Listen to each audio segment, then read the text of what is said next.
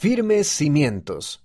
Jóvenes santos de los últimos días que edifican su vida sobre la roca de Jesucristo. Véase el Amán, capítulo 5, versículo 12. Una prueba de carácter. Eso no era lo que me había comprometido a hacer. Había estado lo suficientemente dispuesto a ayudar a poner una capa de aceite de linaza en la cerca de mi bisabuela para protegerla. Pero a medida que avanzaba el día, el sudor me caía por la cara, y mi buena disposición se convirtió en fatiga por el calor. Mi mamá me sugirió que descansara y bebiera algo antes de continuar con el trabajo.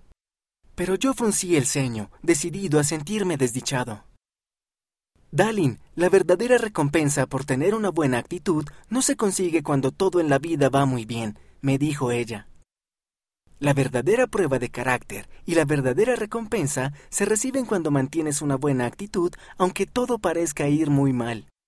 Una semana después, mi abuelo me preguntó si podía dar una capa de aceite de linaza a su cerca. Esa cerca era más extensa y teníamos que dar una capa por los dos lados. Esa vez tomé la determinación de controlar mi actitud aunque el trabajo se pusiera difícil. Comenzamos temprano, pero por supuesto no tardamos en pasar mucho calor bajo el sol.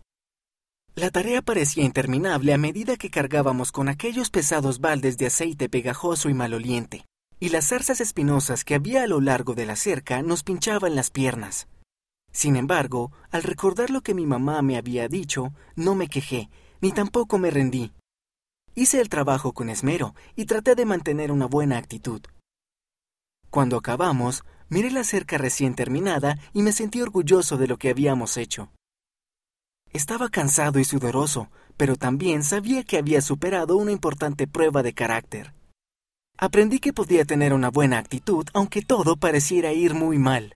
Dalin H., Oklahoma, Estados Unidos.